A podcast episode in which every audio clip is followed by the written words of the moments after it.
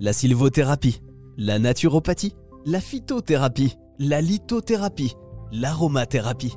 Nous nous rapprochons de plus en plus des pouvoirs insolites de la nature pour soigner notre corps et notre esprit.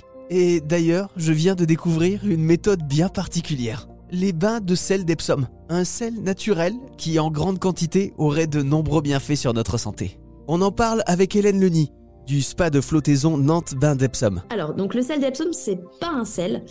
Euh, à la base, c'est un minerai qui s'appelle euh, l'Epsomite, mais qui a été commercialisé sous le nom de sel d'Epsom. Euh, en fait, c'est un minerai qui a été découvert dans une ville en Angleterre qui s'appelle Epsom.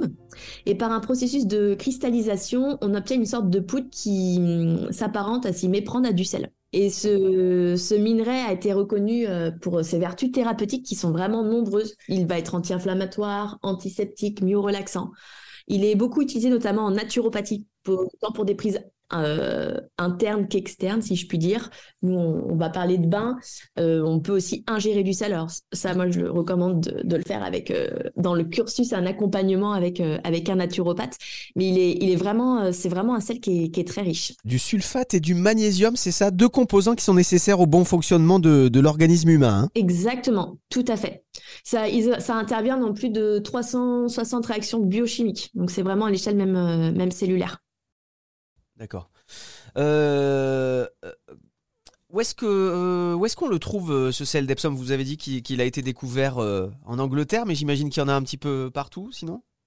Alors en fait, c'est en Angleterre qu'ils lui qu'ils ont découvert les propriétés de ce minerai et donc ils l'ont appelé comme ça. Mais en effet, on le retrouve dans de nombreuses carrières en Europe du Nord on va entrer en Allemagne. Il y en a même, euh, il, y a, même quelques carrières en France. Alors, je ne sais pas si elles sont exploitées en France, mais, euh, il y a quelques carrières, en effet, en, Europe euh, du Nord où on retrouve ce, epsomite ou cette dolomie. Les bains de sel d'Epsom sont assez récents en France. Ils sont principalement nés aux États-Unis avec des études scientifiques qui avaient commencé dans les années 50. Et pour voir à quoi ça ressemble, je vous conseille d'aller faire un saut sur le site baindepsom.fr.